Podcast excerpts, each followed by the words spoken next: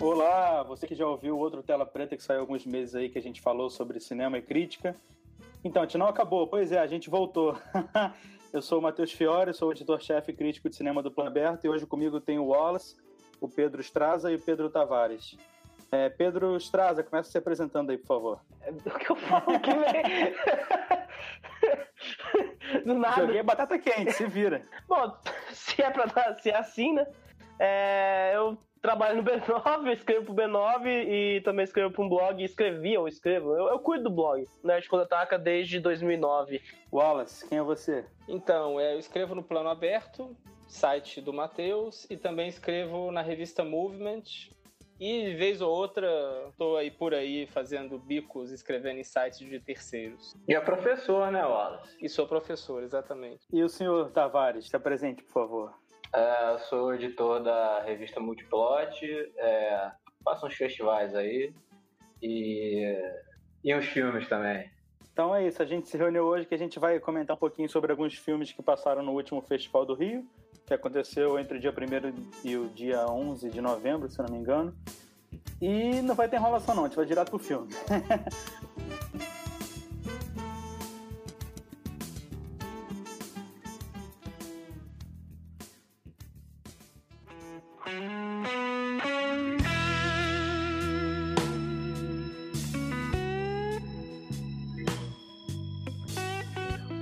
falar é o filme de abertura, O As Viúvas, do Steve McQueen, é, quem aqui viu esse filme mesmo, além de mim e do Wallace? Eu, eu assisti. Não, eu não vi, não. Tá, o Pedro Estrada não viu. É, eu fico de fora dessa. O Wallace não viu. Ah, só eu e o Tavares vimos então? E o Tavares. Isso. Então, beleza. Então, vão ser comentários bem rápidos que a gente vai fazer, porque senão a gente fica muito preso em algum filme. É, cara. Sem spoiler! Sem spoiler, claro. Eu gostei das Viúvas. É, eu gosto moderadamente de todos os filmes do McQueen. O Hunger eu acho legalzinho. O Shame eu acho bem bacana e o 12 anos de escravidão eu acho um pouco forçado. E esse é o primeiro filme que eu vejo que ele realmente tem que se render a uma fórmula hollywoodiana, né? Mas eu acho que ele fez isso bem. Eu acho que ele consegue partir do, do filme de assalto e se desconectar bastante do. Mesmo que ele mantenha os códigos desse tipo de filme, eu acho que ele se desconecta bastante do estilo de narrativa e consegue desenvolver bem os assuntos. O que, que tu achou, Pedro?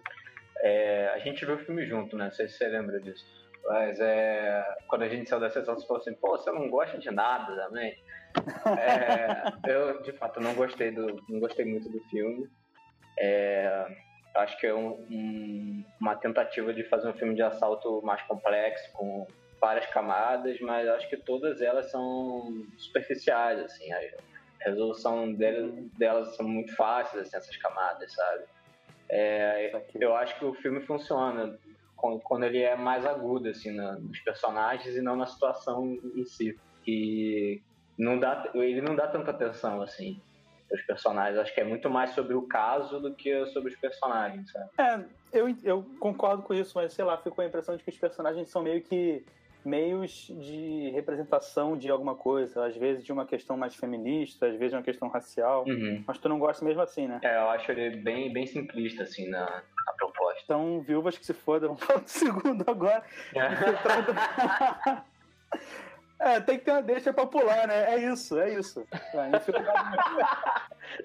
Só um pouquinho. É, uma, uma dúvida de quem, de quem não viu o filme, mas vocês acham que ele tem chance de rolar alguma indicação ao Oscar aí pra ele? Olha, eu acho que se for é muito pelo lobby. Eu acho um bom filme, mas eu acho que é um filme assim que não tá muito cara de que vai conseguir muitas coisas. Se conseguir, é. só se for por lobby mesmo. Esse filme é da Fox, né? Da Fox, isso. Ah, a Fox tem a favorita e e algum outro, acho que eu não tô lembrando, mas a favorita é o principal lobby deles. Bohemian Rhapsody? Cara, tem o Bohemian Rhapsody também, né? Então, putz, eu, eu não sei. É, depende muito do tipo de grana que a, a Fox vai distribuir nesse rolê aí. Então, é. talvez chegue, talvez não chegue. Depende muito do hype também da galera. É esperar os prêmios da crítica, acho. É, ele vai estrear aqui no Brasil, por exemplo, só semana que vem. Ah, mas o Brasil não é referência pro Oscar. Não, sim, não, sim. Exemplo, Estados Unidos ele não saiu também ainda. Né? Estreou, né? estreou há duas, três semanas, duas semanas atrás. Ixi, e não tá bombando tanto. Eu não vejo nos veículos americanos que eu sigo o pessoal falando tanto de As Viúvas. Ah, tem uma É, mas pra um, pra um filme que você pensa em Oscar, até que tá cedo pro Brasil, né? Porque a gente via filme é. em fevereiro, março, né? É. Em novembro tá bom, não tem nem como reclamar. Enfim, Infiltrado na Clã, esse todo mundo aqui viu? Sim, Acho que sim, eu vi pelo menos. eu vi também. O Wallace quer começar falando desse? Pode ser. Pô, eu gos- gostei bastante, assim. Eu, eu acho o Spike Lee é um cara que tem um cinema muito, Sim. muito potente, né? Assim, mas ao mesmo tempo muito irregular, né? Ele faz muito filme e nem sempre, nem sempre ele consegue fazer grandes coisas, assim. E eu acho Infiltrado na Clã um filme bem certeiro, assim. Ele consegue trafegar ali pela, pela comédia, pelo filme policial e, e pela crítica política, né, com, com bastante fluidez, eu gostei bastante. E eu acho que é um filme que tem muito a ver com, claro, com o cinema dele, né, Uhum. no sentido de, de ser um filme de também de revisão historiográfica da história do cinema, né? Uhum. Ele, ele vai bater muito na, na tecla do, de dois grandes ícones do, do cinema racista da Hollywood clássica, né, que é o Nascimento de uma Nação e O Vento Levou, né? Sim, Isso sim. dentro do próprio filme, né? É, eu gostei bastante do filme porque eu acho que ele, ele manipula de um jeito inteligente a gente, porque você pensa, pô, é um filme sobre racismo, um diretor negro que nem o Spike Lee, super político. Só que tem um choque, porque o filme inteiro trata tudo com muita leveza. Você vê que às vezes você acha que vai acontecer alguma coisa mais séria, mas o filme acaba regredindo e leva a situação para um, de um jeito mais suave, ele bota muito humor. E você pensa, porra, tá muito leve. E eu acho foda porque, na minha visão, pelo menos, ele faz isso justamente para te chocar quando ele bota o real, quando ele bota a parte documentária do filme. E eu acho isso muito foda, porque não tem nada mais chocante do que a realidade, né? Sim, que é o final, né? Eu acho meio Windows Media Maker demais, assim, aquele finalzinho ali com, a, com as filmagens e tudo mais. Do nada, mó montagem super piroteca, slow motions, é todo tipo, aquele, aquele jogo de câmera que ele faz no finalzinho para os dois os, os dois protagonistas com, a- com as armas indo em direção à janela, com a cruz Ku Klux Klan. E, e, do- e, a, e aí você corta pra aquela sequência, assim, eu admito que eu levei um choque até na, na hora, assim, mas é, faz sentido, assim, pra proposta dele de... Eu acho que ele tá muito ligado ao presente nesse filme, então o filme ele tem essa urgência que eu acho que outros filmes estavam um pouco mais na, um pouco mais olhando pro passado. Esse já é uma coisa muito mais eu preciso falar sobre o que tá acontecendo agora, entendeu? Então é uma coisa que me atraiu muito nesse filme dele, assim, em relação a outros que eu vi, assim. Eu, eu admito que eu não, não entrei, não mergulhei muito no, no cinema do, do Spike Lee, mas, cara, é- você pega outra- as coisas recentes que ele fez, né? O Rodney King, o Old Boy também.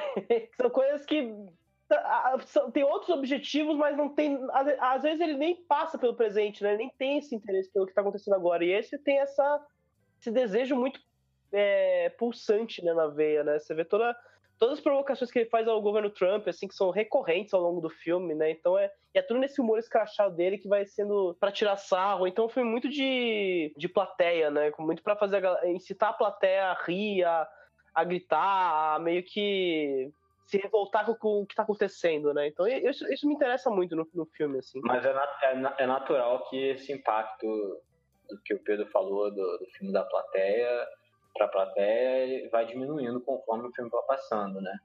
E foi o que aconteceu comigo, assim. Eu comecei a duvidar assim das intenções, por mais óbvias que elas são. Chega uma hora que você fala, bom, afinal, o, o que, que é o filme? Né? E, eu acho que o Spike Lee, é, isso aí é um gosto meu mesmo, eu acho que ele é melhor quando ele é indireto é, em casos recentes como The Sweet Blood of Jesus e o Red Hook Summer, são filmes que tratam desses temas também, mas eles são mais indiretos, eles não são tão na cara assim, sabe? Eu acho que o Spike Lee ele funciona melhor assim. Eu acho que a urgência do tema é ótima e para discutir no momento agora Uhum. e tal.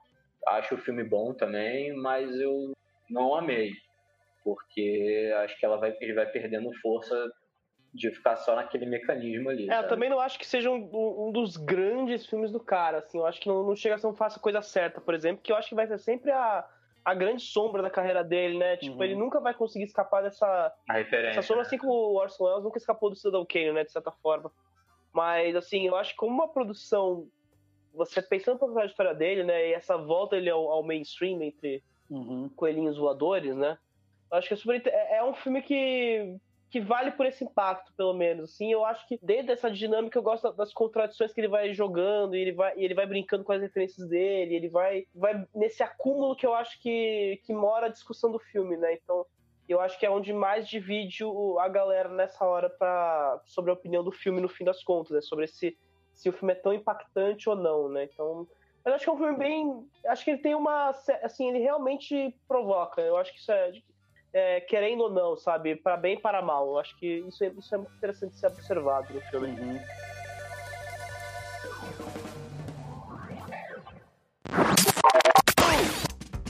O favorito eu achei bem bacana, né? Tipo, vou dar uma mini sinopse muito apressada só para não me perder. É, não sei se vocês conhecem a história do Gary Hart, que era um cara que nas eleições americanas de 88 ele era o favorito para ser o candidato democrata nas eleições. Só que estourou um escândalo dele traindo a esposa, um escândalo extraconjugal. E ele não soube lidar com isso e foi ladeira abaixo. Ele acabou abandonando antes mesmo de, ser, de, de definirem quem seria o candidato do partido. E eu gosto porque o, o Reitman ele bota um olhar muito. Ele retrata os personagens com qualidades e efeitos, mas eu acho que ele não está fazendo julgamentos. Ele está mais retratando como criou-se uma situação de bola de neve que foi se desenvolvendo e engolindo os personagens. E eu gosto também que ele se preocupa em retratar o, o Gary Hart, que é até o Hugh Jackman que faz, como um personagem um pouco anacrônico. Você vê que ele fala: Ah, não quero discutir sobre minha vida pessoal, quero discutir sobre a proposta de economia, saúde e tal. Aí o pessoal fala, cara, você não tá na época do JFK, sabe? Que isso não era importante. Hoje em dia isso é importante, as pessoas vão falar e você tá fudido. E eu, eu, gosto disso, porque parece que é um personagem que ele tá preso num mundo que ele não compreendeu. Eu acho isso muito interessante. Essa forma como o Reitman bota a relação do personagem com a situação que ele tá. O que, que tu acha, Wallace? Matheus, parabéns, você me deixou com vontade de ver um filme do Reitman. tu não gosta dele, não? Não, cara, não, não rola. É o melhor Parabéns, dele que eu vi. Cara. Não acho um filmaço, mas é o melhor dele que eu vi. Nossa, diz o Wrightman e filmaço. Duas coisas que realmente não são compatíveis, né? Basicamente. Nossa. então, eu, eu não gosto do filme. É, eu acho. Como diz, primeiro, assim, como diz um amigo em comum nosso, é o famoso filme de peruca, né? Tem aquelas perucas maravilhosas da composição da época, né? Do, do o, a Vera Farmiga, o Hugh Jackman e tal. Mas enfim, isso, uhum. brincadeiras à parte, é, eu acho um filme muito. É, parece que ele não tem muito o que contar, assim, na minha opinião. E ele fica naquela. aquele. acompanhar ali o dia a dia da, da, daquele escândalo, né? E me parece um filme meio anódino, assim. Eu acho que ele não consegue sair muito do lugar. Uhum. Assim, eu não acho ruim, mas eu acho desinteressante, assim. A, a história em si do, do, do Gary Hart me interessava, mas no fim das contas eu fico com a sensação de que não há nada ali que eu não consiga saber numa no verbete dele na Wikipédia, sabe? Então, não, realmente, apesar de eu, apesar não, apesar de eu até eu até gosto de alguns filmes do Wright, uhum. mas o não de todos. O Tully, o que for mais recente, eu não gosto. Mas esse. é terrível. Eu acho terrível também. E tem um monte de gente que gosta, né? Ah, eu acho fofinho. Mas eu gosto do Amor Sem Escalas, mas esse. Amor Sem Escalas eu, eu, eu brinquei que o, que o Rashman não, não sabe fazer filme foda, mas o Amor Sem Escalas eu adoro, cara. Esse, esse é um dos meus jovens cinefilia que eu gosto bastante. É, pois é. Esse eu não curti muito, não.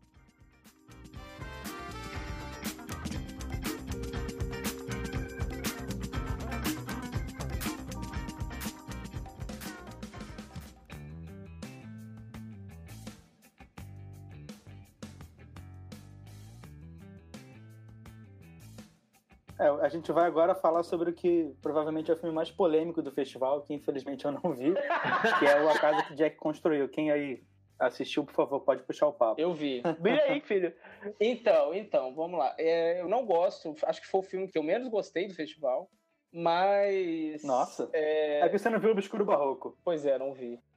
Mas assim, eu acho que o, o esse filme ele, ele, perde algumas oportunidades que me parecem sensacionais, assim, porque ele começa como um filme de gênero descarado, assim, um filme de serial killer, só que ao mesmo tempo inserido naquela linguagem do cinema art house que o Lars von Trier fazia, né? Uhum. Então eu acho que ele, ele vai trafegando de uma maneira bem curiosa entre esses dois universos e com uma ironia ali no personagem que é bem é bem divertida. Só que o problema, para quem imagino que vocês tenham visto Ninfomaníaca, né?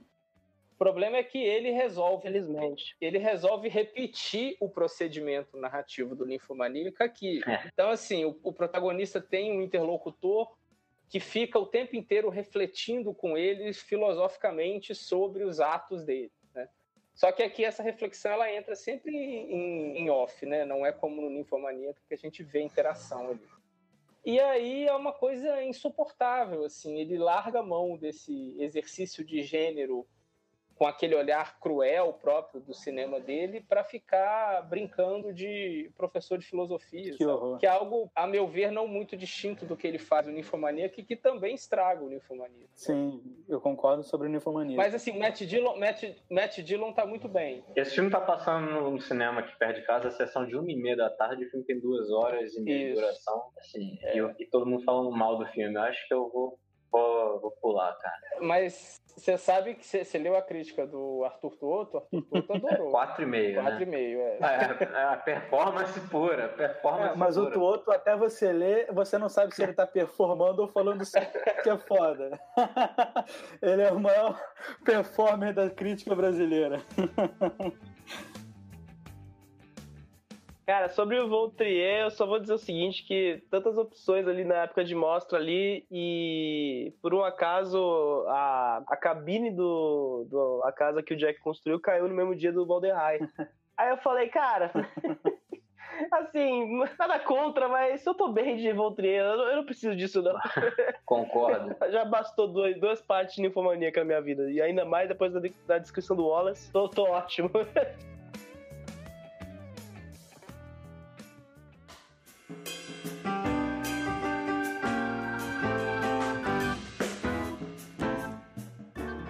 Bem, pulando então pro quinto filme, que é o Se a Rua Bill Falasse, do Barry Jenkins, é o novo filme do diretor de Moonlight, né? E eu acho que eu vou ser a voz solitária aqui que gostou do filme. Todo mundo viu esse? Eu não vi o Tavares. Eu não vi.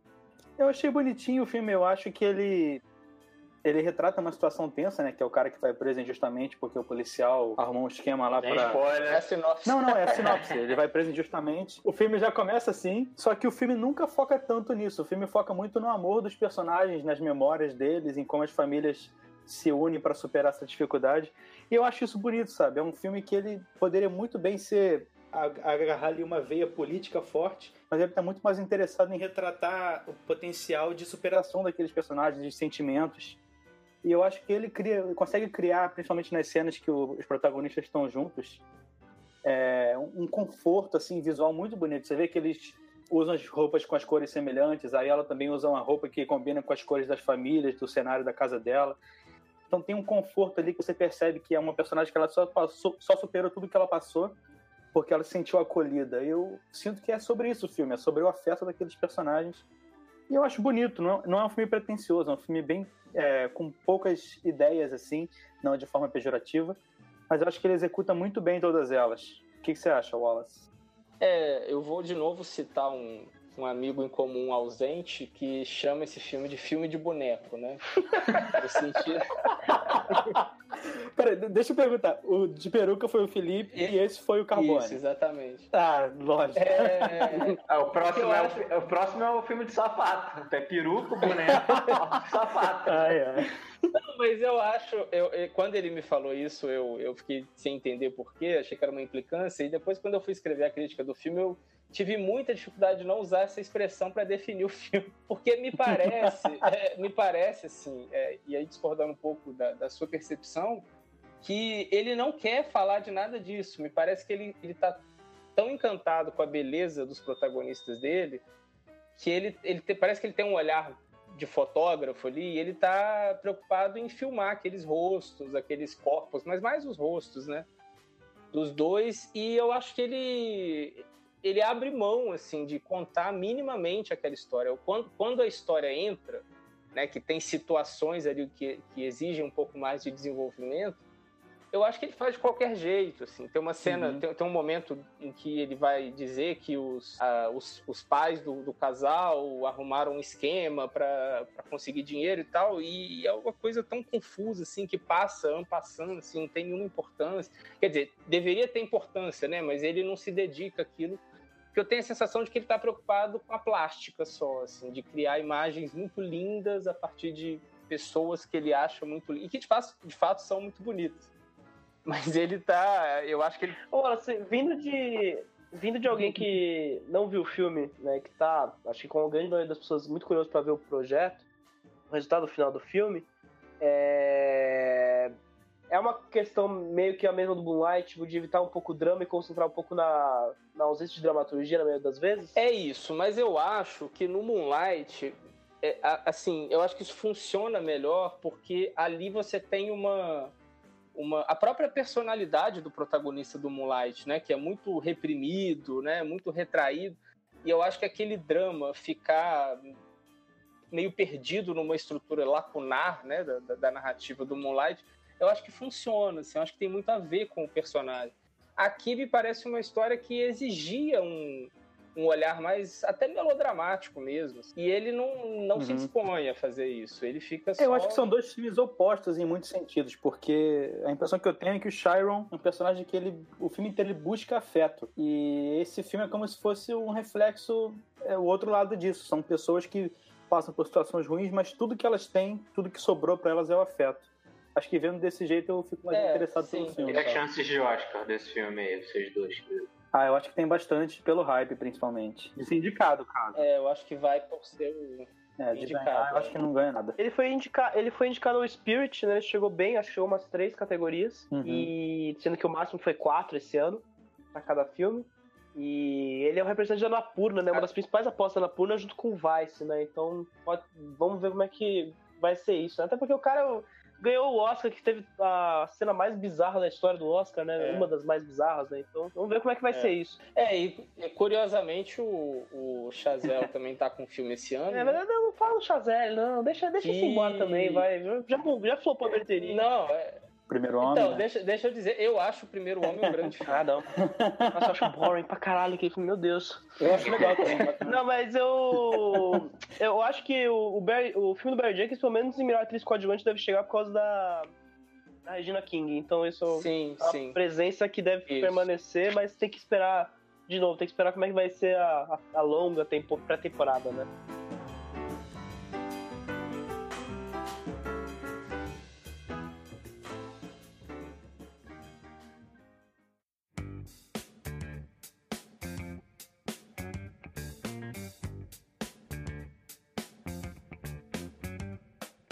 Pular pro próximo então, que é a valsa de Waldheim, da Ruth Beckerman. Pedro, você pode puxar aí? Straza? Posso puxar. É, documentário aí que estreou em Berlim, né, sobre o, a eleição de, dos anos 80 da, na Áustria para presidente, que tem aí o, o Kurt Waldenheim, acho que esse é o nome dele, né, como o, o principal candidato. Cara, toda, toda pausa que você faz, eu acho que você vai falar o Bolsonaro austríaco. Cara, e pior que não, foi bom você ter puxado isso, que realmente eu vi esse filme, a, a, a Voz de Raia, ela passou tanto no, na mostra quanto no Rio, né? Na mostra ele passou durante. A mostra foi durante o final do período eleitoral, né? Da, das eleições. Aquele completo caos, né? Toda aquela, aquela tensão sobre tudo e todos, né? E eu vi o filme antes de começar o festival e já tinha sentido mal-estar, assim, né? Uhum. Eu, eu tenho amigos que foram ver o filme na, na sessão do dia do resultado da eleição e que disseram que a, o negócio ali ficou opressivo ali no filme. Eu acho que isso é uma das. Assim, claro, né? É, pra gente, realmente, foi, é uma das grandes para quem viu o filme da mostra, foi uma das grandes coisas que puxou, né? Porque o número de, é, de cenas que bate, né, do filme com a, uhum. com a nossa realidade atual, a nossa realidade atual, né, das eleições, é assustador, né? O Kurt Wallenheim, para quem não viu o filme ou quem não conhece a história do Kurt Wallenheim, ele é o, ele era um ex-secretário-geral da ONU, uma figura super importante mundialmente, o cara, pica das galáxias, como algumas pessoas falam. E aí descobrem que ele, assim, ele já tinha falado que, como ele era austríaco, ele teve que participar do regime nazista, né? Foi, foi convocado para trabalhar no regime nazista. Só que ele falava que tinha estudado em Viena durante o período, então tinha ficado distante de tudo. Só que aí descobrem no registro militar dele, durante a das eleições, que o cara, na verdade, estava na, na Romênia. Alguém, alguém precisa me confirmar isso. Iugoslávia, Iugoslávia. Iugoslávia, né? Que foi um dos principais centros de morte e assassinato e E, enfim, homicídio em massa da, do regime da do, atrocidades do Führer, né? Maldade. Enfim, e a, a, coisa começa a degringolar porque a eleição, né, é o momento político mais importante de todo o país, né, basicamente. E vão descobrindo cada vez mais merda sobre o cara e, e, as pessoas, e aí as coisas começam a entrar em um parafuso que não tem limite, assim, né? E pra gente que passou por um processo mais ou menos parecido, né, chega ao ponto a, a cena, que eu acho que é a cena mais fantástica e assustadora do filme, é. que é o registro da, da tiazinha virando e falando assim, não, ele não é o demônio, ele é católico, sabe? que é a frase mais, caralho, fudeu. E, e aí vai indo, né? O, no, o nosso é crente, né? É, o nosso é crente, cara, ele é, é a mesma coisa, não, ele é ele é fiel, ele não, ele não pode ser demônio, ele acredita em Deus, né? Então. O que eu mais gosto nesse filme é como eles.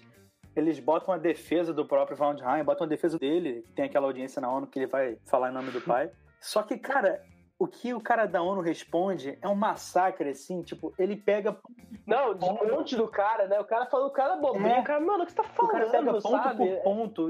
É um 7 a 1 argumentativo, sabe? O, o maluco desmantela o cara, tipo, você vê a vergonha do cara de estar defendendo o pai ali escancarado. Isso é muito foda no filme. E é... Não, e a maneira como o Valderrain vai arranjando defesa e ele é... vai começando a cair nesses discursos reacionários, tipo, não, é tudo coisas comunistas do caralho, Exatamente, sabe? exatamente. E aí, cara, pra quem...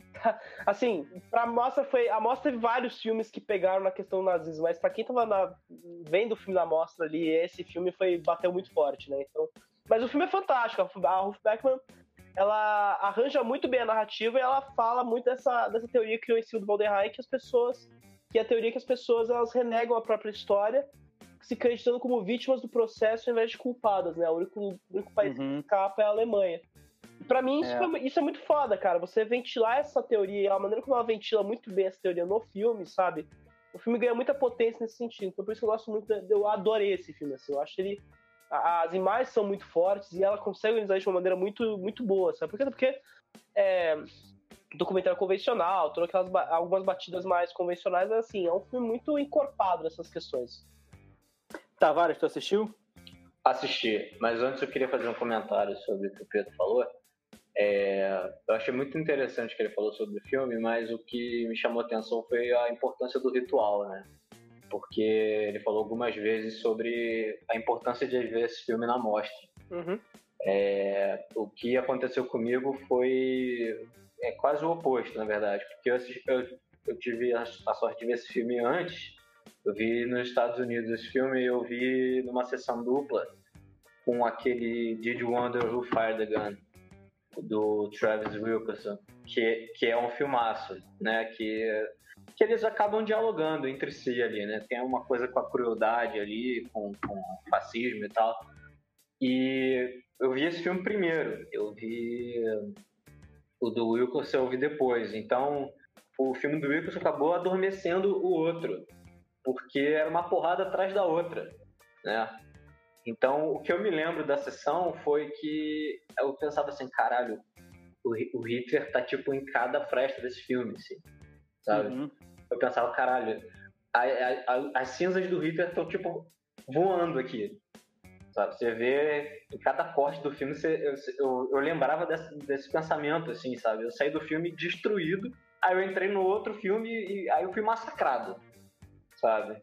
Então, acho que diminuiu um pouco o impacto do filme para mim, mas eu lembro de ser um filme muito forte mesmo. Não, não vi no festival, não tô com, com um filme tão fresco na cabeça, mas é um filme que eu indico, sim, com certeza. É muito louco. Essa, essa... E tu, Wallace? Só comentar as coisas do ritual rapidinho do Wallace, coitado, tá? Querendo comentar antes. É um filme muito bom esse filme.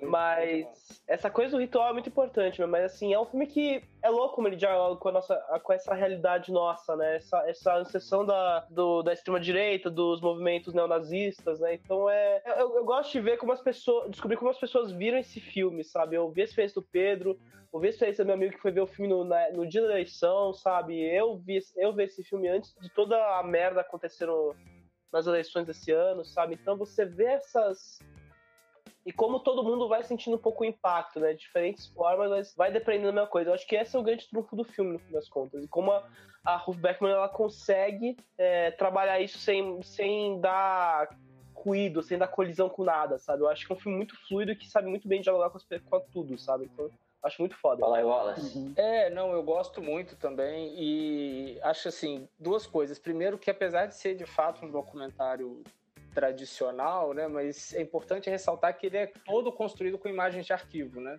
Ele não tem entrevistas uhum. atuais, né? Se referindo àquele episódio. Até a narração em off da diretora faz, é, é uma narração de hoje, né? Mas as imagens que nós vemos são todas imagens ou de televisão, né, da época, de entrevistas, de matérias jornalísticas da época, ou imagens que ela própria gravou quando jovem participando das manifestações contra o Waldheim. E o que me chama muita atenção, assim, que, que me bateu mais forte no filme, eu vi o filme depois do resultado da eleição aqui, e é claro que o resultado da eleição na Áustria, né, no, que a gente vê dentro do filme, apesar de todas as denúncias. É um spoiler, mas enfim, é, não é spoiler porque é fato. É história. Né, é contexto histórico. Mas né? o cara ganha a eleição mesmo sendo.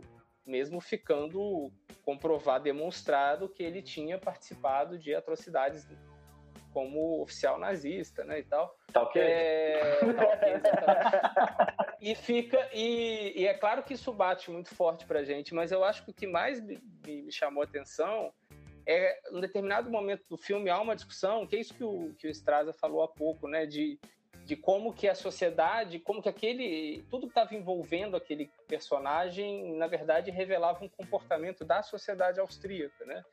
De negar o próprio passado, e de se identificar com valores que aquele cara representava e tal.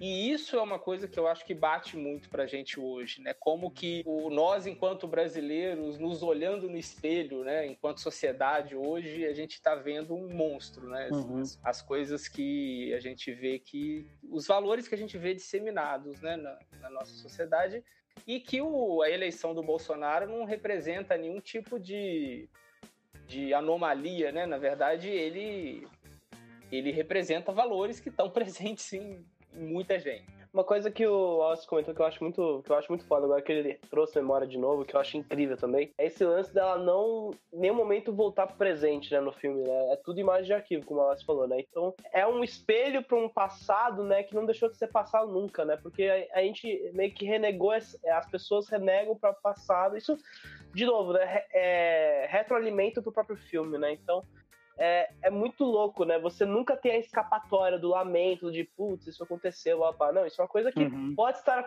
pra gente, né? No momento que a gente vive, a gente de novo sente esse reflexo, né? Então é realmente como o Wallace falou, é como se você estivesse olhando um espelho, né? Você vai ver todos.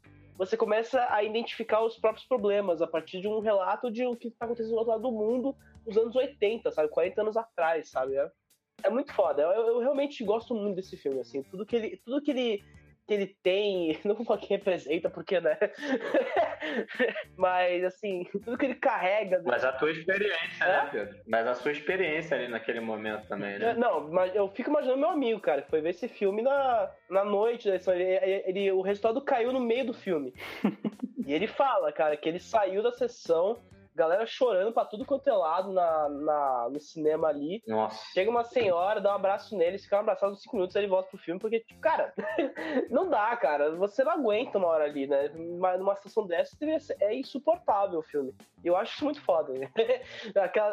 Eu odeio experiências que são por sofrimento, mas esse filme ele tem uma coisa muito delimitada, sabe? É realmente um trauma que precisa ser reiterado constantemente, né? Espero que esse filme seja indicado ao Oscar, ele tá representando, representante da Áustria, para a coisa pro documentário, então que ele chegue a uma das duas categorias, cara. É um filme que merece ser mais falado, sabe? Eu acho.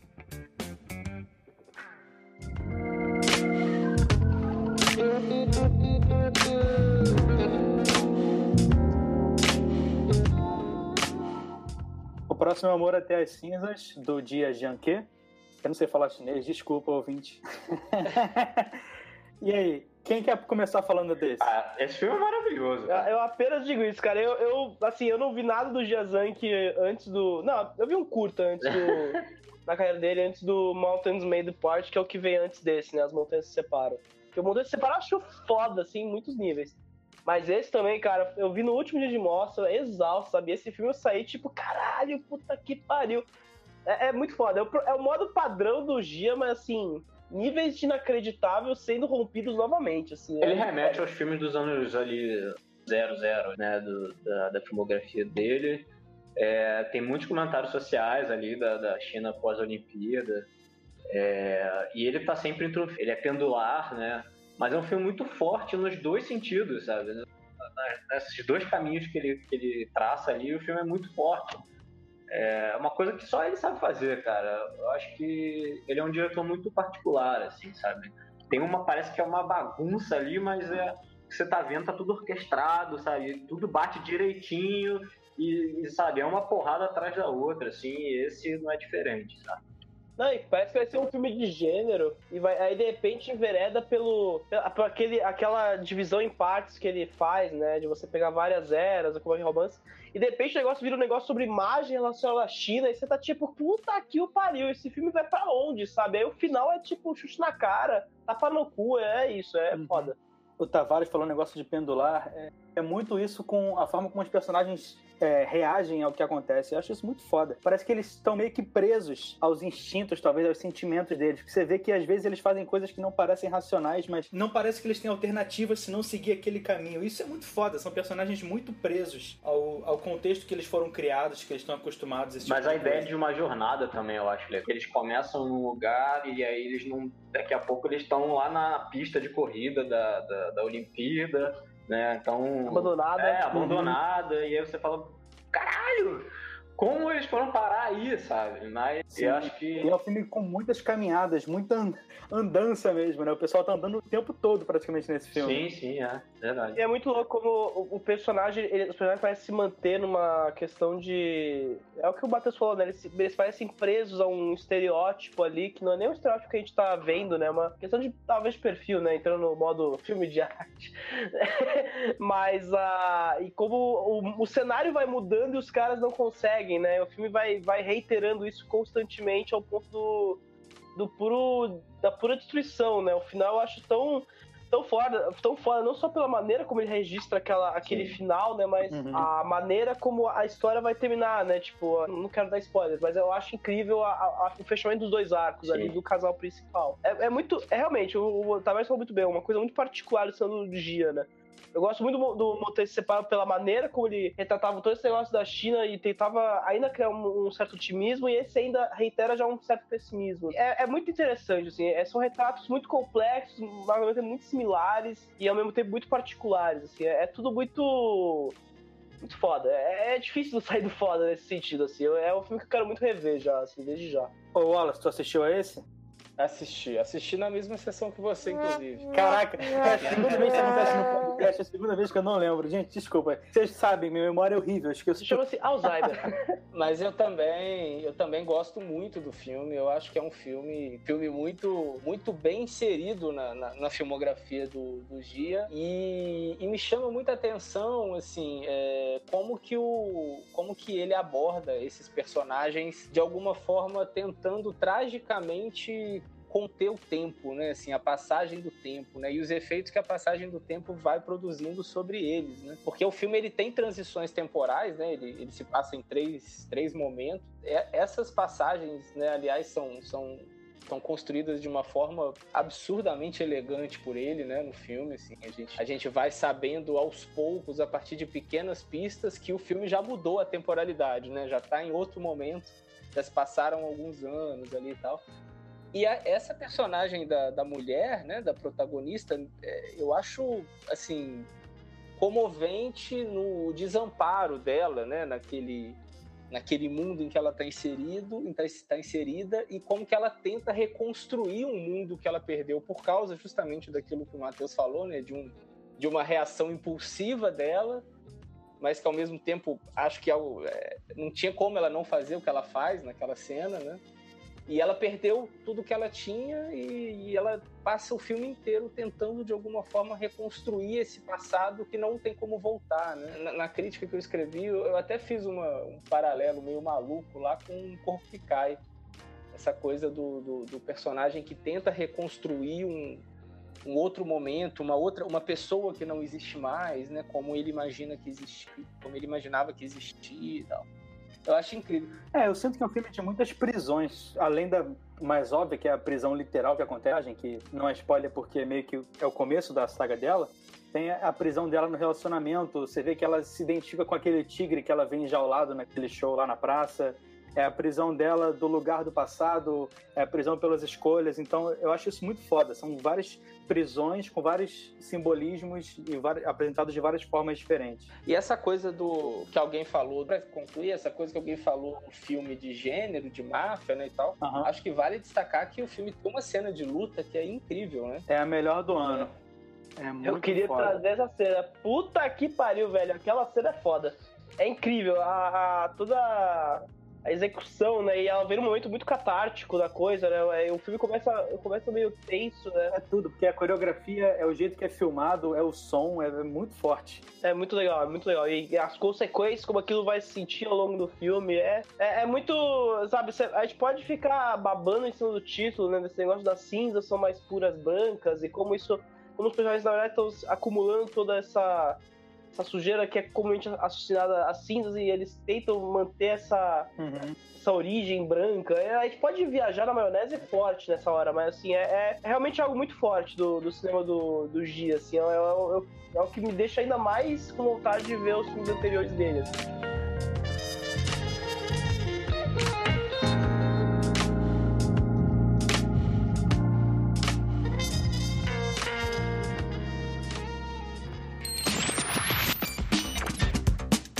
Ó, já vou puxar pro próximo, que é o Morto Não Fala, do Denison Ramalho, primeiro brasileiro que a gente vai comentar aqui.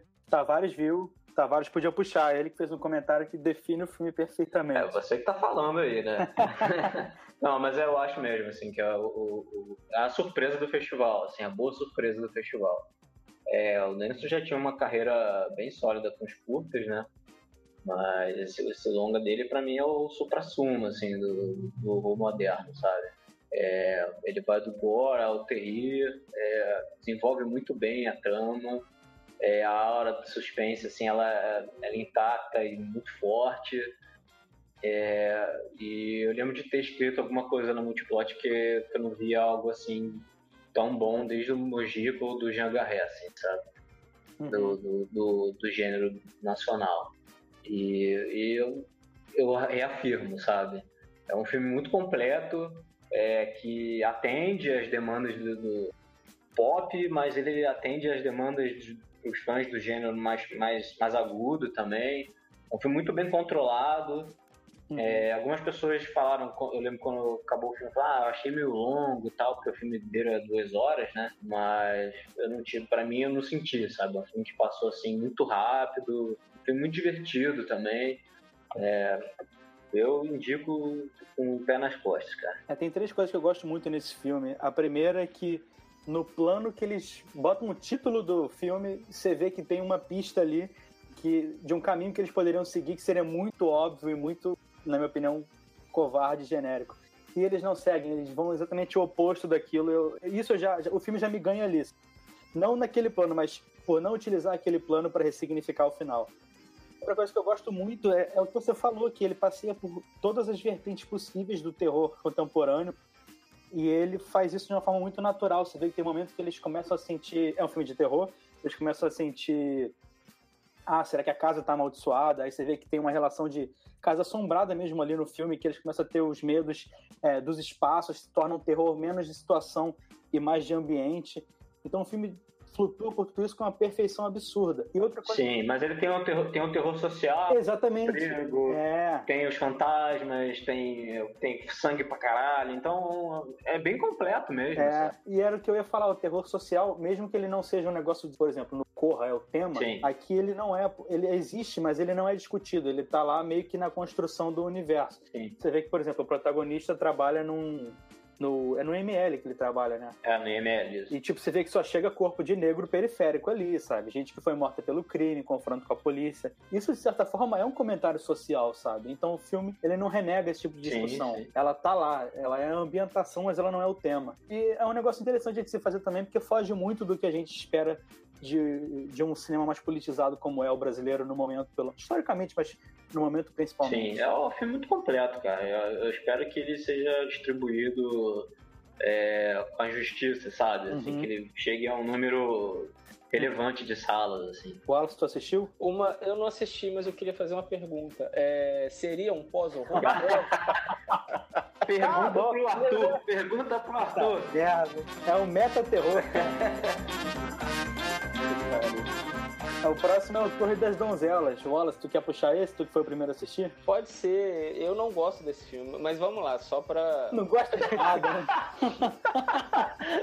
Eu não gosto dessa merda, mas vamos lá, Não, né? vamos- é, não, assim, é um filme que é um filme que muita gente gosta, é um filme que ganhou o, o grande prêmio do júri no Festival de Brasília, né? Eu acho que é um filme muito jogado pra galera, assim, muito fácil de gostar por razões políticas, né? Porque, só contextualizando, ele acompanha uma série de mulheres que foram prisioneiras políticas da, da ditadura militar e, e é muito focado no- na experiência delas numa, numa ala de uma pris, da prisão Tiradentes, né? No início dos anos 70. É, dentre essas mulheres está Dilma Rousseff. Mas eu acho, assim, é- ele é um filme que, que abraça de uma forma tão tão intensa essas personagens que ele não abre nenhuma brecha para qualquer tensão ali, qualquer discussão ali sobre, sobre as, as próprias memórias delas, né? Então fica um filme. É, quando eu vi eu gostei bastante, mas é, depois que passou o festival, que eu comecei a pensar um pouco mais sobre a Dever escrever coisa ou não, eu passei a achar que é um filme que ele se ancora muito na história, que a história é muito boa, os depoimentos são lindos, Não, pois é. mas eu acho que ele não tem muito a oferecer além disso. Eu acho que ele não consegue extrair muita coisa desse, dessas situações. E assim, é, eu, eu, até por ser professor de história, né, eu vejo muito, vi muitos filmes sobre, muitos documentários, sobretudo, Uhum. sobre ditadura, né, que também a gente tem uma produção vastíssima sobre esse tema, né, e, e já me irrita, e já me irrita um pouco que esse, esse cinema parece que está sempre rodando em volta dos mesmos temas. Sendo que a- a- os anos da ditadura militar têm milhares de histórias das mais diversas naturezas é, para contar, sabe assim? E o- é claro que essas Tanto é que até hoje vem de filme, estão fazendo do Marighella Sim, e tal. sim. Não, é claro que essas memórias têm que ser valorizadas e respeitadas Uhum. e tal. Não, sim, mas o que você falou faz sentido. Mas eu acho que o filme, o filme não sai disso, assim. É- E aí ele dura, sei lá, uma hora e meia, uma hora e quarenta, Uhum. e é uma hora e quarenta reiterando essa, essa condição ali das, das personagens e tal. Eu acho um filme muito. re- Seria um curta-metragem de, de 10 minutos, talvez melhor. É, eu assisti também. Eu assisti o filme também, o Matheus, e eu queria fazer um comentário de algo que acontece logo quando o filme começa, que é a logo Não, do O que, que você vai falar? que aparece. Não, é sério, é sério. É sério. Mas, não, pensa Define- só, pensa só. Define o filme, né? Cara, como é que um filme sobre a ditadura vai aparecer a o GNT? Você, vai, você pensa na abordagem do filme já, É. Uhum. entende? O filme é, é um programa do GNP de uma hora e quarenta, com a mesma abordagem, tem, fica naquela coisa de É reconstituição. uma linguagem televisiva, né? É, exatamente. Então, assim, parece que o tema, a, a seriedade do tema, né, é um tema muito agudo. Com essa abordagem, parece que as coisas não, não, não, se encaixam, É, é. entendeu? E o filme, o filme pra mim, é sempre, cara, tá, tem alguma coisa muito esquisita aqui. Eu tava muito incomodado, assim, vendo o filme, sabe? É, tem essa coisa da... da- e, elas estão sempre alegres, eu não sei, era uma coisa muito... Eu falei, cara, meu Deus, o que, que tá acontecendo, sabe? Só pra fechar, pra gente não se estender muito, eu gosto um pouco como a, a Suzana Lira. é, tudo bem que não faz sentido o filme ser tão alegre, mas eu gosto como a Suzana Lira consegue organizar para no final do filme as mulheres mostrarem como elas conseguiram, tipo, elas fizeram dessa felicidade que elas conseguiram encontrar no cárcere uma forma de sobrevivência, um, um mote de sobrevivência. Isso eu acho bonito, sabe? Mas eu acho que o filme inteiro não precisava ser assim. Eu acho que podia ser uma conclusão ou algo tirado. Mas o filme inteiro tem essa vibe um pouco feliz, que as personagens parecem. Elas são marcadas, obviamente, pelo, pelo que aconteceu com elas, mas o filme parece não encarar com o mesmo peso e o, o fato teve, sabe? E o, o, É, mal comparando, o Wallace, existe um Ah. curta é, sobre isso que tem 10 minutos mesmo, chamado Torre, que, Ah, sim. que é bom, né? É bem É legal. uma animação? É uma animação, É. né? É, não, eu só ia dizer que, mal comparando, assim, mas um filme que a gente falou há pouco, o Waldheim, né? A Valsa de Waldheim. que é um documentário que lida com um mal-estar, né? Assim, situação que produz um mal-estar que está presente até hoje na sociedade. Eu acho que documentários como esse Torre das Donzelas tem uma, uma, um viés meio triunfalista, assim, né? De que passamos por tudo isso, mas saímos melhores, né? E saímos melhores nada, né? Olha aí como é que a gente tá. É.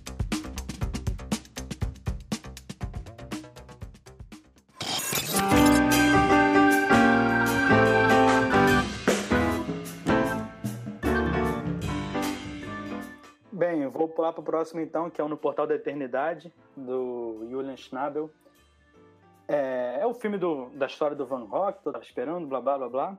Na verdade, o Van Gogh já teve dois filmes, né? Tem aquele interpretado que o, o Kirk Douglas interpreta o, o e tem aquela animação. Tem mais de dois. Ah, só conheço esse do... Love in Vincent do ano passado. Tem o do Robert Altman, tem o do Pialá. Tem a animação fedida do que foi indicada ano passado ao Oscar. Isso. Ah, é verdade.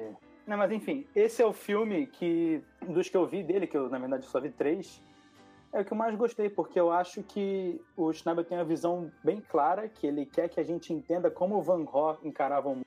Vou falar Van Gogh, desculpa, Van Gogh é muito estranho de se falar, parece que Quase que tô debochando. Pensei que você, pensei que você tava tá, coçando tá pintando o monóculo no olho do, do Matheus, assim, tipo, Van Gogh. Parece que eu tô debochando. Obrigado, porque eu não ia conseguir falar isso aí.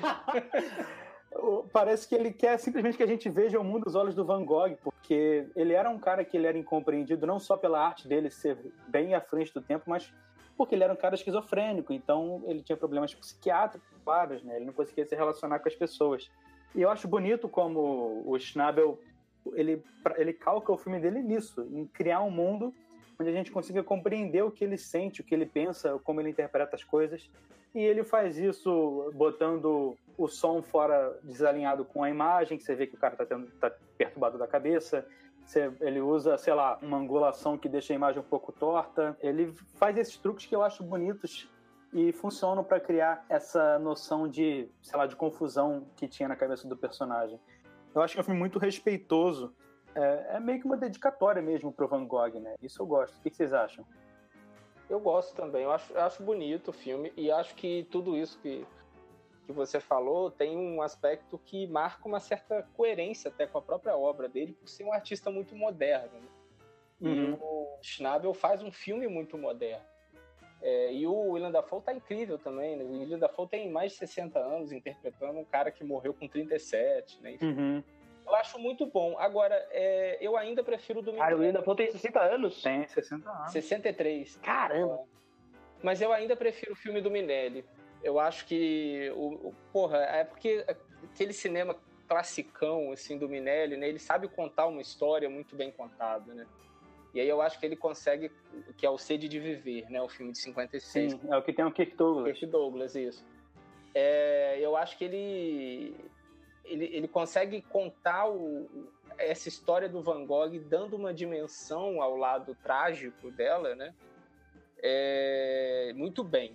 Esse filme faz isso também. Eu acho que esse filme é muito bom, tem esses méritos que a gente falou, mas se fosse para escolher, eu escolheria ainda o Sede de Viver. Esse filme, é, eu não vi o filme né, ainda, mas ele segue a tendência do Van Gogh ser aqueles filmes super autorais, que o diretor tem aquela relação muito pessoal com o, com o Van Gogh como uma figura meio de, de admiração, né? Porque o Van Gogh sempre foi essa. O filme do Minelli também tem um pouco disso, daquela pessoa que. O Van Gogh sempre representou aquela imagem do artista que só vai ser reconhecido depois de morto, né? É, então, exatamente. Então eu fico nessa curiosidade. Esse filme tem isso? Não, esse, esse filme. Esse filme tem uma cena, inclusive, em que ele verbaliza essa questão de que ele se ele acha que ele pode só ser reconhecido depois de muito tempo, que ele nasceu na época errada, né? Ele fala algo tá nesse certo. sentido. É, o Van Gogh ele só vendeu o quadro morto já, né? Coitado. Ah, ele, ele, vendeu um quadro enquanto vivo e depois só foi depois de morto que ele começou a estourar no mundo artístico. É. Tavares não viu não esse filme? Troquei pela de Sin Chains, cara, porque era o último, era o último filme da minha programação. E aí eu, eu ganhei o ingresso, eu falei, bom, uma hora o filme vai estrear. Ó, o Três Faces do Panahi. Quem assistiu e pode puxar aqui? Esse eu não vi. Também eu vi. Eu. Eu, Eu eu, vi também, fala aí. é, você viu também, Wallace? Vi, vi. Pô, Mas pode falar. Bom, é, é o filme novo do Parahy, né? É, ele vai. Começa de uma proposta meio é, atípica, né? Você. O, o filme abre com o vídeo de uma garota se matando e ele, junto de uma atriz, indo investigar se aquilo é verdade, né? Então. é, aí, a É, partir com daí, é bom não saber muito da história, né? Eu não sei se o Wallace concorda comigo sobre isso, né? Mas acho que. É, é muito aquele cinema. Do, pra mim, é muito aquele cinema do, do Parahy que que as pessoas conhecem, né? Que, que é aquele cinema super alegórico, né? Mas uma narrativa super bem amarradinha, aqueles roteiros super bem desenhados, né? Super bem escritos, né? Que são geralmente o que levam ele a ganhar prêmios, né? Esse filme ganhou, inclusive, o prêmio de roteiro em Cannes Isso, esse ano. isso. É, então, e não, e não, e, é, não, não é à toa, sabe? Eu acho que o Parahy ele tem essa verve ele- de retratar o país dele que é muito bonito, assim. Eu acho que é um filme muito forte nesses momentos alegóricos. Tem um momento meio estranho que ele compara uma menina numa vaca, mas tudo bem. Eu não lembro disso, não. Ah, tem momento que a vaca tá no meio da rua e ela do nada vira uma alegoria sobre o estado de uma. Nossa senhora, eu não tô entendendo mais nada naquela situação. Ah, sim, sim. Enfim, eu não quero estragar o filme, sabe? Mas porque ele realmente. O Parahy é um desses diretores meio preciosos, assim. Eu acho que o. É. Eu até comentei na época, eu, eu queria. Eu gostei. Eu acho que se eu rever esse filme, eu vou gostar mais do que eu gostei a primeira vez. Eu acho ele muito bom, mas não, foi filme que me pegou efetivamente, sabe? Mas essas questões de. da mulher no Oriente Médio, da, da questão do país que ele vive também, super. é, da própria, do próprio tempo que ele passou preso, né? Quem não conhece a história do Parahy, ele passou um tempo em prisão doméstica, né? Então, fazendo filmes mesmo assim, ninguém sabe como, né? Inclusive, na época da mostra, tava todo mundo se perguntando como é que ele conseguiu filmar o filme se ele tava ainda preso, aí com essas discussões, assim. Mas é um filme muito legal, assim, eu gostei bem. É, eu, eu, eu gosto muito, assim, tá entre os meus favoritos do, do, do festival. É, eu, eu- mas eu acho que é meio isso que você falou, assim, é, ele é um cineasta precioso mesmo, né, assim, e, e eu tendo sempre a já ir mu- com o coração muito aberto pro cinema deles. E, e, e esse filme, esse filme, assim, eu, eu acho incrível porque ele é ao mesmo tempo um típico filme do Panahi, sobretudo dessa fase dele pós-prisão, né, porque Uhum. a- todas aquelas questões de liberdade artística, da restrição a ele próprio fazer o filme, tá pres- essas questões estão presentes, né? Ainda que se a gente for acompanhando, né? Do Isto Não É um Filme, depois o Cortinas Fechadas, depois o Táxi Teherã e agora esse, é, esses filmes vão, de certa forma, acompanhando uma, a flexibilização da situação dele, né? Primeiro ele tá preso em casa, o segundo ele já vai na casa de praia, o Aí o terceiro terceiro tá no táxi, ele né? já tá de táxi pela cidade, e esse ele já vai para outra cidade, né? Não, e- e é Agora, eu, o que eu acho muito legal também é que ele é o primeiro filme do, do Panahi pós-morte do Abbas Kiarostami, né? E eu acho que ele tem, uma, ele tem um diálogo muito central com o cinema do Kiarostami. Uhum. Essa coisa, esse próprio mecanismo do, dos personagens que vão de carro para um vilarejo e conversam com os moradores, né? Que é um mote meio recorrente Ah, o táxi, né? no cinema do O Kiarostami. táxi é bem Kiarostami, né? Sim, sim, também já era.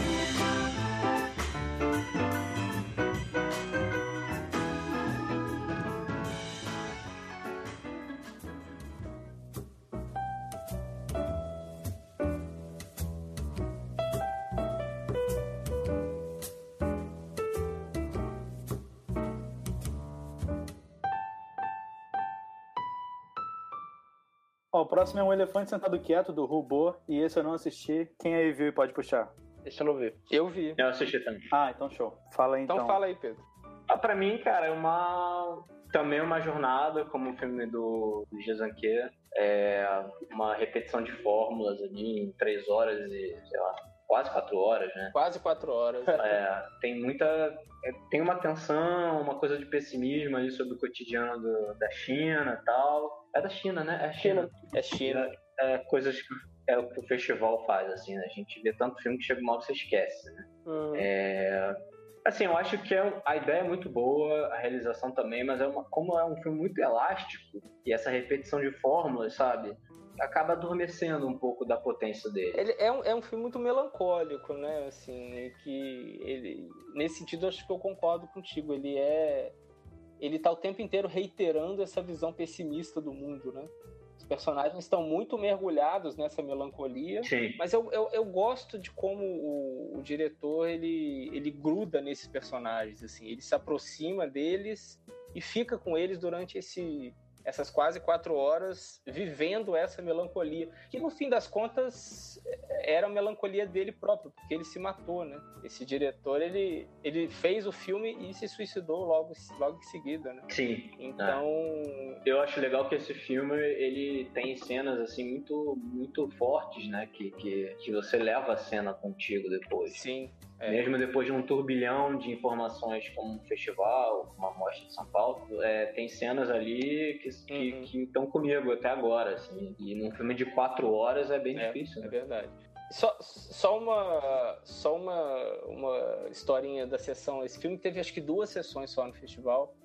E a sessão que eu fui em Botafogo é, é um filme de 3 horas e 50, mas ele durou quase cinco, porque deu pau na legenda. Nossa. Faltando uma hora, mais Ai, ou menos. que dor. Aí tiveram que buscar o, computador em, outra, em outro cinema uhum. para continuar projetando a legenda e tal. E aí, no meio disso tudo, teve uma senhora na sala que queria convencer o restante das pessoas de que podia projetar o filme sem legenda mesmo. Ah, tá bom. Provavelmente ela fala mandarim e tava se fudendo pro resto. Do... Um último detalhe também sobre o filme é que ele passou, ele foi um do, ele fez parte da trinca dos filmes longos do, do Indie esse ano, né? Ele foi ele, o Estação do Diabo do Lavi Dias, que deve estrear agora, vai estrear no começo do ano no Brasil, e o infame filme de 14 horas argentino chamado La Flor aí, que foi uma das. Foi a, foi a sequência. Você viu isso, Pedro? Eu fui uma das pessoas que estava lá, das 14 horas da. Ah, sim maratona. Foi. Com, com intervalos? Foi três dias de sessão e o filme ele é desenvolvido naturalmente com intervalos ali, mas, cara.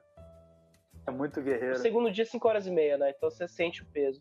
Mas foi interessante, sim. É o, o Pedro Lovala, que foi uma das pessoas que ele e o Bruno Pires foram duas pessoas que vieram para São Paulo para ver o festival. Ah, Eles foram essa, essa galera que ficou vendo o filme longo em, em, louco, né, cara? Você pega, são 3 horas e 50 mais 4 horas do 9 dias mais 14, são 20, quase 24 horas de filme nesse esquema enlouquecido, assim, né? Então, exposição, cinema na arte. O bom dos live dias é que o próprio diretor fala que você pode sair para tomar um cafezinho que não tem problema. Só não sei né? na hora errada.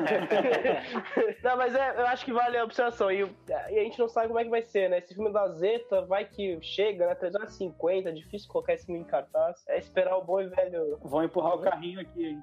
Vou empurrar o ah, carrinho. Ah, vai. Ah, porra, mas naquela cadeira horrível do IMS não dá, não. Eu não vejo nem fudendo.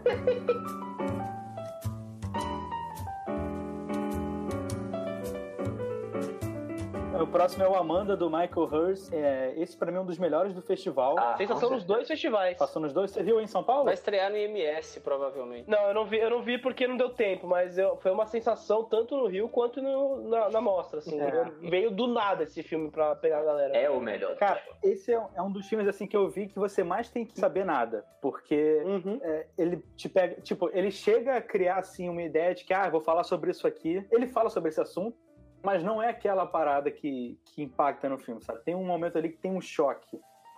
E eu acho que é um filme que ele lida muito com os espaços que aqueles personagens estão e o que aqueles espaços significam e como aqueles personagens têm que lidar com a própria vida quando eles são obrigados a ressignificar esses espaços e é uma forma deles amadurecerem, superarem seus traumas também.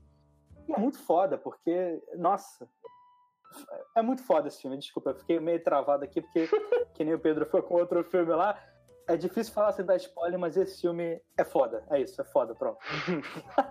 Fala aí, Tavares, alguma coisa. Não, é, é tipo assim, para quem conhece o, o, trabalho dele, já, já pode ter uma ideia do que, do que vai encontrar. Nossa. Mas esse, esse lance dos espaços que você falou, é, eu diria que é o cotidiano, né? Os espaços ali é o cotidiano ali daquela família que é interpelado por, por alguma coisa que, é. que não dá para falar o que, que é, mas existe também a questão de você interpelar o que aconteceu, uhum. né? Que é, que é o que é o grande, sei lá, a reviravolta do filme, digamos assim. E é um filme muito sensível e um momento muito forte para mim, é o, é, o, é predileto do festival. Não, não tem muito o que dizer sem estragar as coisas, né? E tu, Wallace? Não, eu concordo totalmente. Assim, foi um filme que me pegou. Eu encaixei na programação por acaso, por indicação no meio do festival. Não era o filme que eu tinha planejado para ver. e me pegou totalmente de surpresa, desarmado, assim. É um filme devastador, mas ao mesmo tempo muito chega, eh, não sei se dá para dizer que ele é doce, uhum. né, mas ele é muito sensível, né, assim. Ele tem um olhar muito cuidadoso para esses personagens numa situação de, como você disse, reconfiguração das próprias vidas, né? Uhum. E é um filme que trabalha sempre ali no, no registro do, do, cotidiano, como o Pedro disse, do mínimo, né? É um filme, se a gente for pensar a rigor, assim, é, comparando com um filme como O Elefante Sentado uhum. Quieto, que é um filme planos, sequências gigantescos, né? Tem toda uma, uma preocupação com, com essa construção visual da narrativa. O Amanda ele é um filme muito mais simples, né? Assim, que está muito centrado nesses sentimentos dos personagens. E a partir disso ele faz coisas assim incríveis. E eu acho aquela sequência final, sei lá, das melhores coisas que eu vi uhum. recentemente no cinema. É uma coisa absurdamente linda, né? Eu escrevi sobre isso até, o Wallace, eu falei que a cena final acho que só empata nessa década com a cena final do Fênix, do, do Petzl. Ah, é, olha só. De fato é uma é incrível também.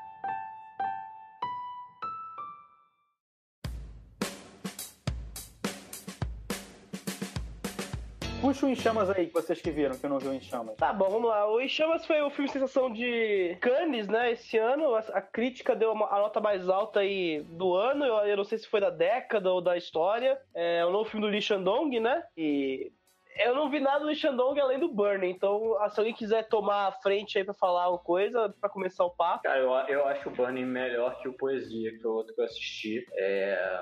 E o Em Chamas, pra mim, é um thriller de tempos dilatados, né? É, e ele tem um controle das frestas da história que, que, que, que, controla bem, assim. Que também é um filme longo, né? Duas horas e meia, por aí. E... Boas duas horas e meia, que é um filme com plot twist no meio também, né, sim, né? De sim. gênero. Baseado num, num conto do Murakami, né? Ele, ele, é um filme bem... Ele veio do nada, né? Eu acho que em Cannes foi, pegou muita gente de surpresa. Aí virou essa questão do hype, porque, nossa, a crítica de Cannes, a crítica mais difícil, né? Mais empatafoda da história, de repente abriu, a, adorou um filme, né? A, a, bateu palma pra um filme, um filme desses, né? Então, eu não sei, eu, eu gostei, eu acho que é um filme que, especialmente a primeira parte, parte ali eu gosto muito. Mas eu acho que a, a virada, né, o plot twist que rola no meio ali me incomoda um pouco, assim. Eu acho que não foi uma eu não tava querendo ver uma história que ele vai contar a partir daquele momento, sabe? Não querendo dar spoiler, sabe? Então, eu não sei, aí eu, aí eu, eu gosto dessa, dessa coisa de dilatações que que, o, que você falou, Pedro, mas eu não sei, eu acho que o filme perde um pouco de força para mim. para mim ficou uma coisa meio burocrática ver a história e ver como aquilo vai sendo desenvolvido, sabe, com interesse. Ah, legal, bacana, sabe, bem, bem bolado, mas eu acho que depois da cena da dança ali no pôr do sol, a coisa dá uma esfriada para mim. É uma tentativa de ser emblemático, né? Aquele final aí e tal. Ah, não, e o final parece que vai se alongando demais, sabe? Começa a falar, tipo, e aí acontece isso, e aí acontece isso, e aí acontece isso. Aí você fala, putz, não, não cai o pano, sabe, uma hora, sabe? é, é, é estranho. Eu não sei, tava até lendo umas, umas resenhas que eu acompanho, o Guilherme Gaspar, ele escreveu uma coisa que é o equivalente cinematográfico a um disco do Air. Bonito e até interessante, mas no fundo a gente sabe que não passa papinho para conseguir transar. Não sei, foi, foi, acabou de sair isso, achei fantástico. Verdade. Enfim. Ah, vou usar essa deixa pra puxar pro último filme, beleza? Beleza. Peraí, pô, eu não falei do Enxame. Vai, Wallace, corre, Wallace. Não, eu gostei. É, pra mim é um, é um filmaço. Pra mim, fico entre ele e Amanda como meu filme favorito do festival. É, eu li o conto do Murakami, que também é, é incrível. E eu acho, assim, como o Pedro disse, é um filme de tempos dilatados, e eu acho que as pequenas coisas que estão ali nesse, nessa dilatação temporal do filme são absurdamente incríveis. Assim. É, claro, tem. Não, as, da, as, da, primeira parte são incríveis, assim, a cena de sexo, a cena da dança, umas coisas que você fica, caralho, foda. É, a cena da dança eu acho maravilhosa. Mas eu acho, eu, eu acho que tem outros momentos é, na segunda parte do filme que também são muito bons. Assim, eu acho a cena a cena do gato muito uhum. boa, a própria cena da, da busca pelo celeiro, né? E, e, uma coisa que eu gosto muito, é, pensando em algo que vocês falaram sobre um que eu não vi, que é o Morto Não Fala, né? Mas de como esse comentário social tá ali inserido, mas sem ser a questão central. Eu acho que isso de certa forma passa aqui pelo Em Chamas também, né? Ele, aliás, ele faz um, ele faz esse comentário adaptando um, um, um conto do Japão para a Coreia, né? E, e, coloca algumas questões ali, né? A questão da, de uma juventude tá vagando ali meio perdida nessa Coreia contemporânea, né? Aquela presença é, ao mesmo tempo próximo e distante da Coreia do Norte, ali no horizonte, né? E, claro, a questão da, da um certo conflito de classe que está posto ali na história, né? É, mas, eu acho, mas eu acho que o filme, isso, isso, tá, isso tem um peso, isso tem uma importância na narrativa, mas eu acho que o filme também sobrevive muito bem sem isso. Né? Ah, sim. O desenvolvimento dramático daquela relação ali, daquele triângulo, né? Daqueles personagens, uhum. eu acho todo muito preciso, assim. Filme todo muito preciso. Ele faz todas as escolhas certas em todos os aspectos, nas atuações, na, na, construção dessa narrativa, na direção, na construção visual, né? Eu acho que tem cenas visualmente belíssimas. É um dos meus favoritos. E também é o primeiro que eu vejo do Lee Shandong. Eu não vi o Poesia e nem os anteriores.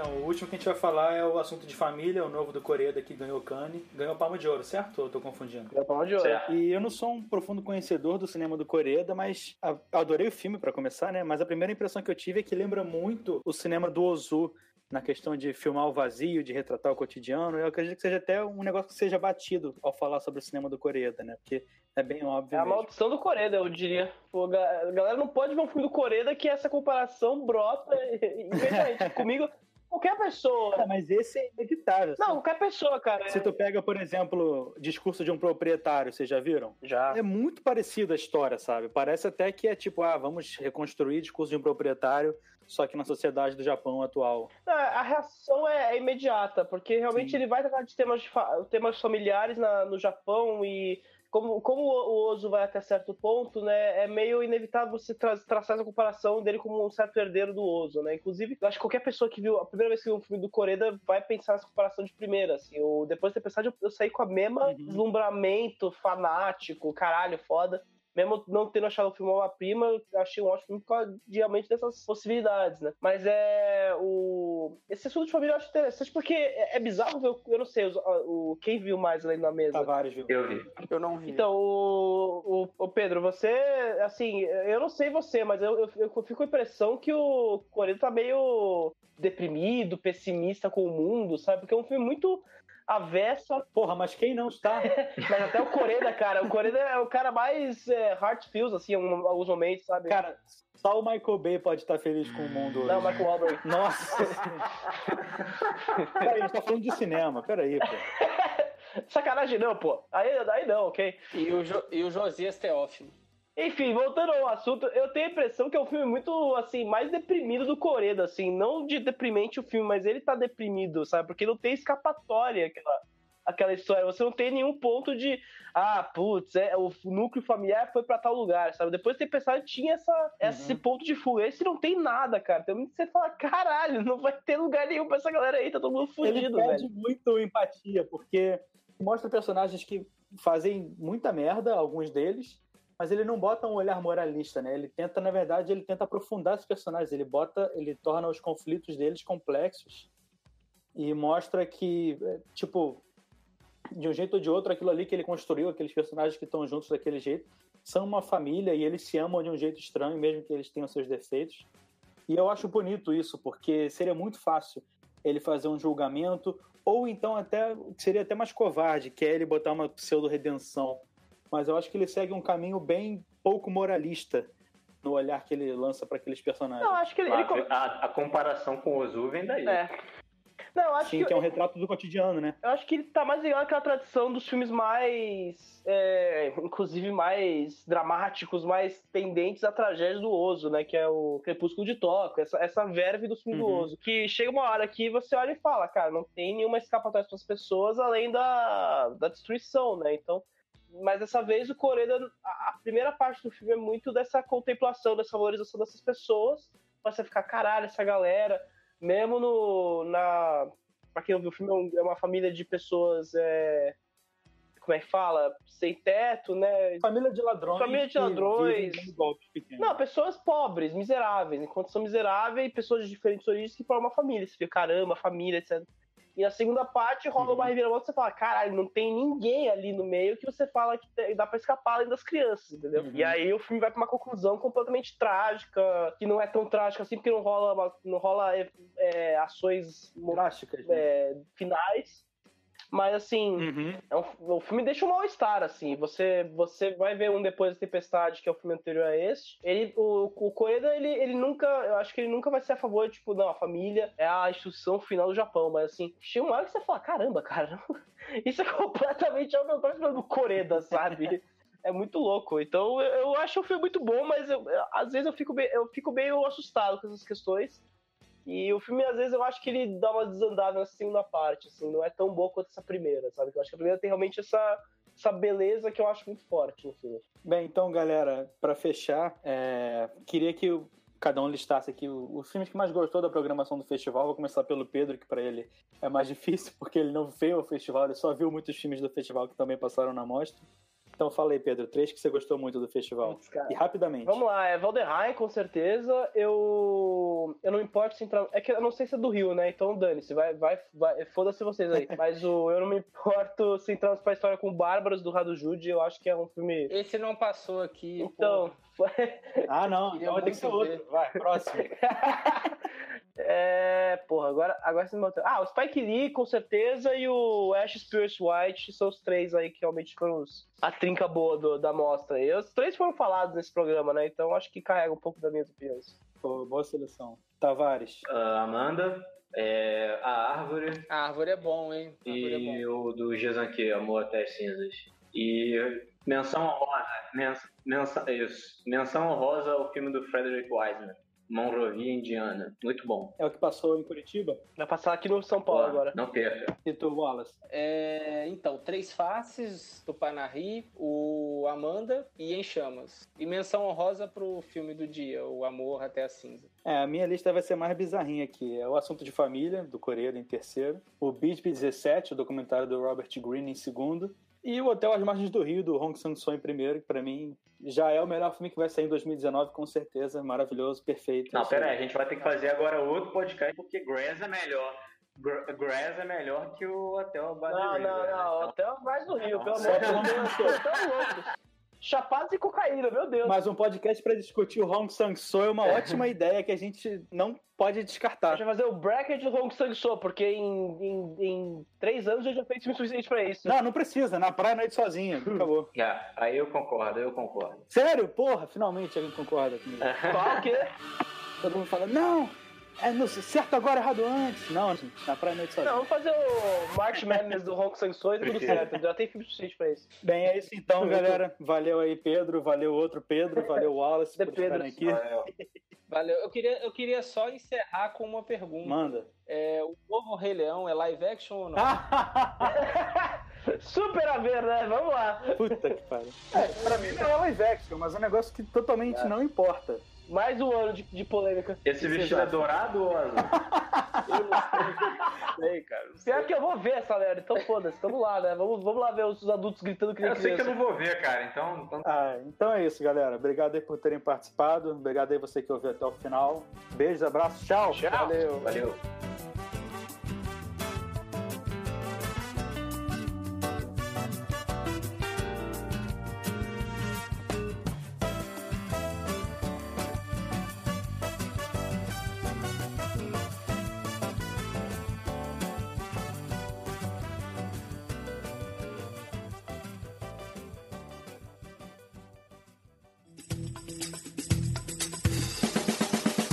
Podcast foi editado por Vitrola Multimídia. www.vitrolamultimídia.com